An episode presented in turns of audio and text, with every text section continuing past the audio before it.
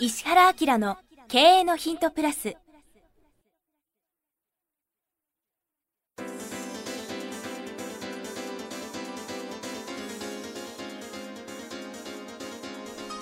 ポッドキャスト石原明の経営のヒントプラスは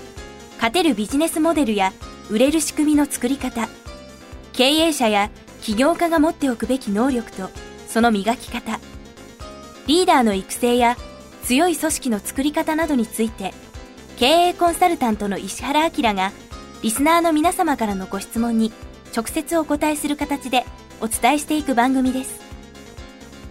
企業を継続発展させるためのノウハウを提供する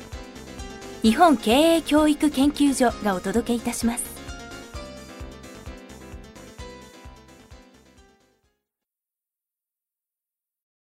こんにちは石山浩二です。石原明の経営のヒントプラス今日は第491回です、石原先生よろしくお願いします、はい、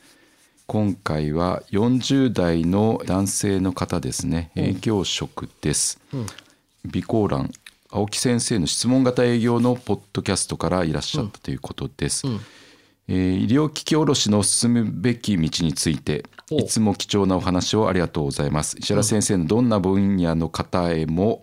的確にお答えになるコンサルティングに毎回驚愕しております、はい、医療機器商社かっこ総合卸に勤めております、うん、会社は主に医療機器在宅介護用品レンタル理化学機器を販売しており、うん、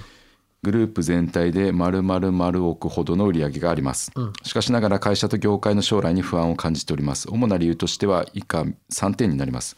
医療機器卸業界では合併や買収が進んでおり競合他社の売上伸び率に比べると自社が劣っていること、うん、主な顧客である病院はここ10年コンサルを利用した価格交渉や複数の病院での共同購入により過剰な値引き要求を突きつけられ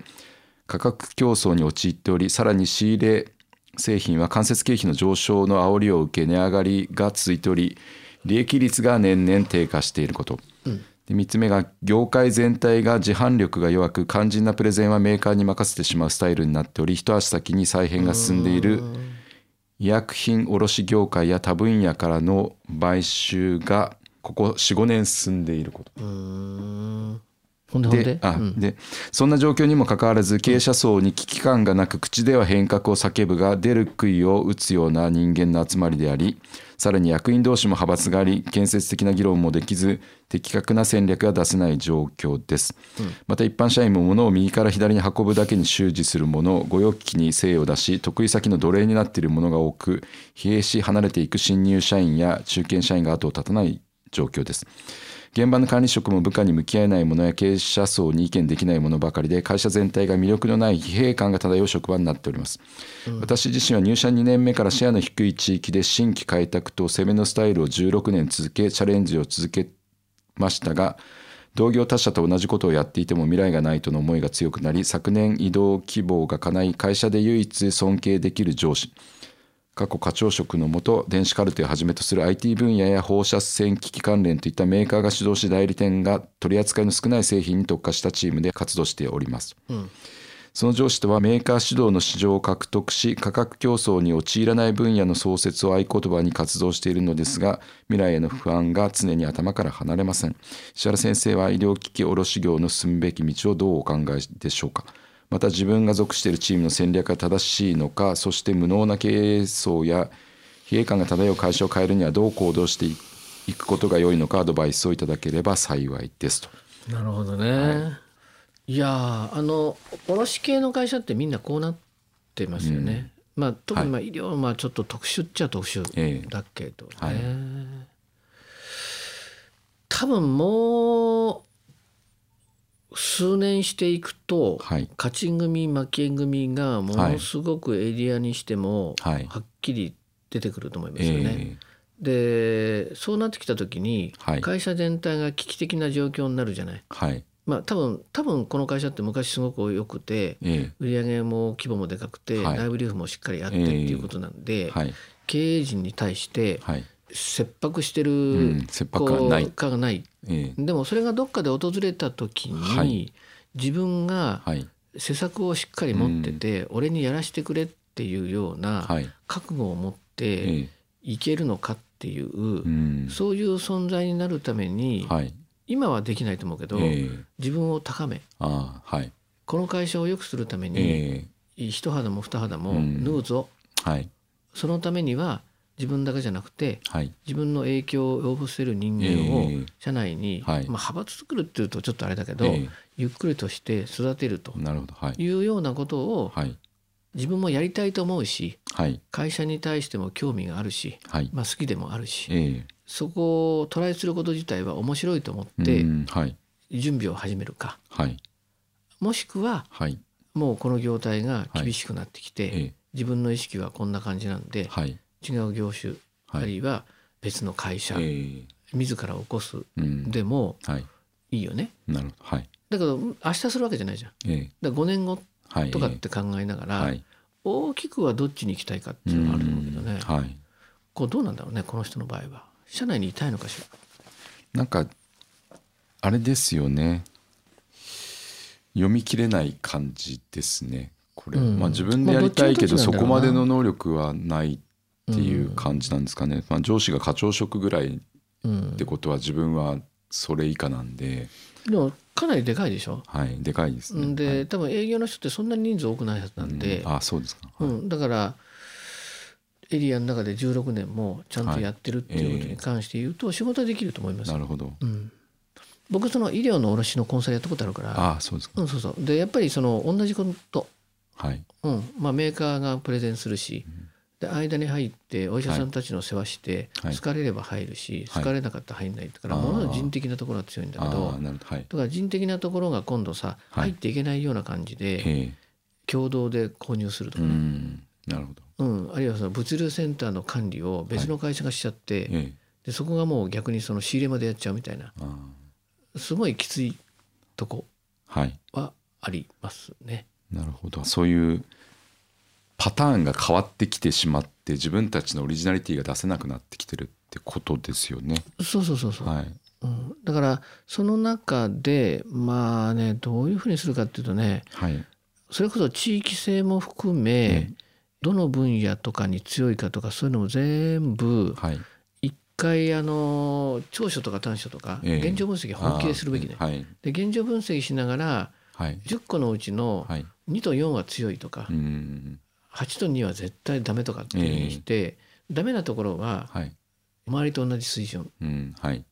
これ重要ね、はい、あのダメなところは劣っと。じゃない。だから周りと同じようにしといて、はい、全体で考えた時に選んでもらえるっていうためにはさ、えー、劣ったとかってダメだから、はい、イコール状態にしといてどことどことどこに関しては突出させるっていうさ、なるほど。エースを入れるみたいな感じですね、うん、そうそうそうそうそううん、例えば商社ってさ面白いんだけど、はい、なんで生き残るかっつったらさ、えー、商社機能として絶対に欠かしてはいけないみたいなのがいくつかあって、はい、在庫能力とかなんでね。在庫能力ってこれ金融だから、お金がいっぱいあって、はい、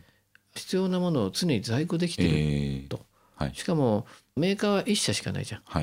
はい、ってことはその1社のやつを思うんだけどうちはメーカーの卸だから、はい、全てののメーカーの在庫が揃ってます、えー、即納できます。えー、ね。ってなれば、はい、病院から見てもさ、はい、1個のメーカーのやつを独占するんじゃなくて、はい、いくつものものを選べるっていう機能もある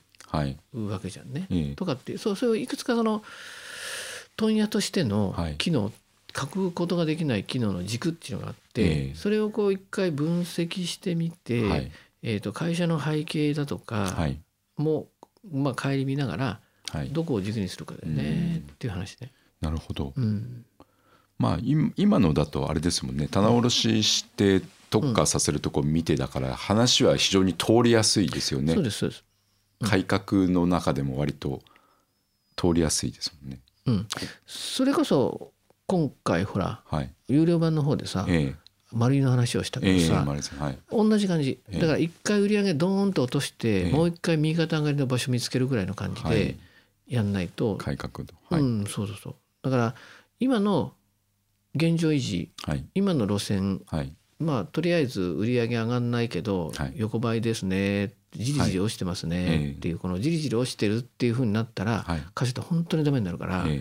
その横ばいじりじりの中に成長する種作って伸ばしていかなきゃいけないっていうさ、なんかそういうような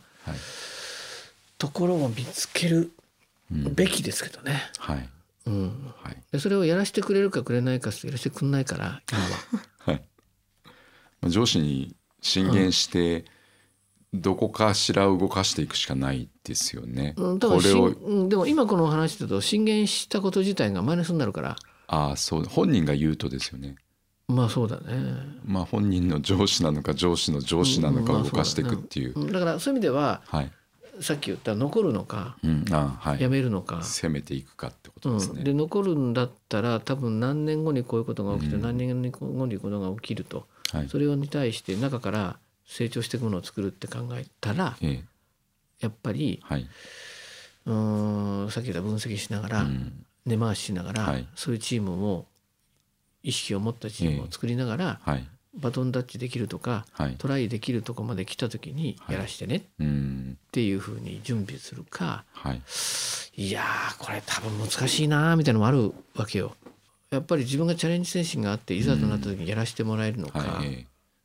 うん、うん、そういうその差し迫った状態がきつくなってきて、もう有無をも言わせないっていう感じになれば行くのかね、っていうやつですね。はい。わかりました。はい、ということで石原明の経営のヒントプラス今日は第491回でした。石原先生ありがとうございました、はい、ありがとうございました。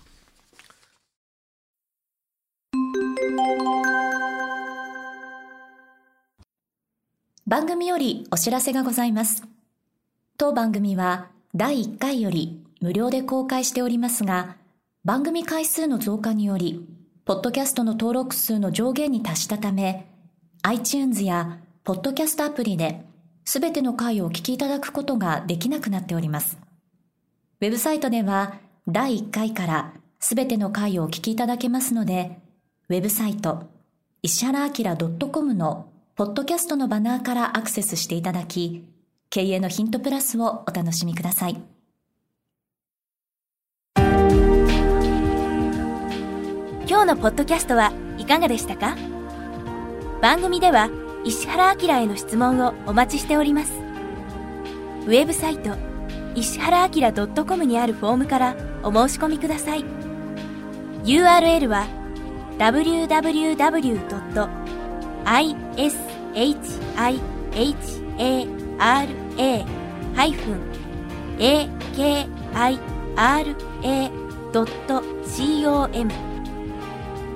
www. 石原あきら .com です。それではまたお耳にかかりましょう。ごきげんよう。さようなら。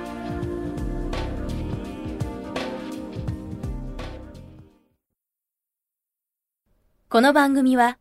提供日本経営教育研究所ナレーション岩山千尋によりお送りいたしました。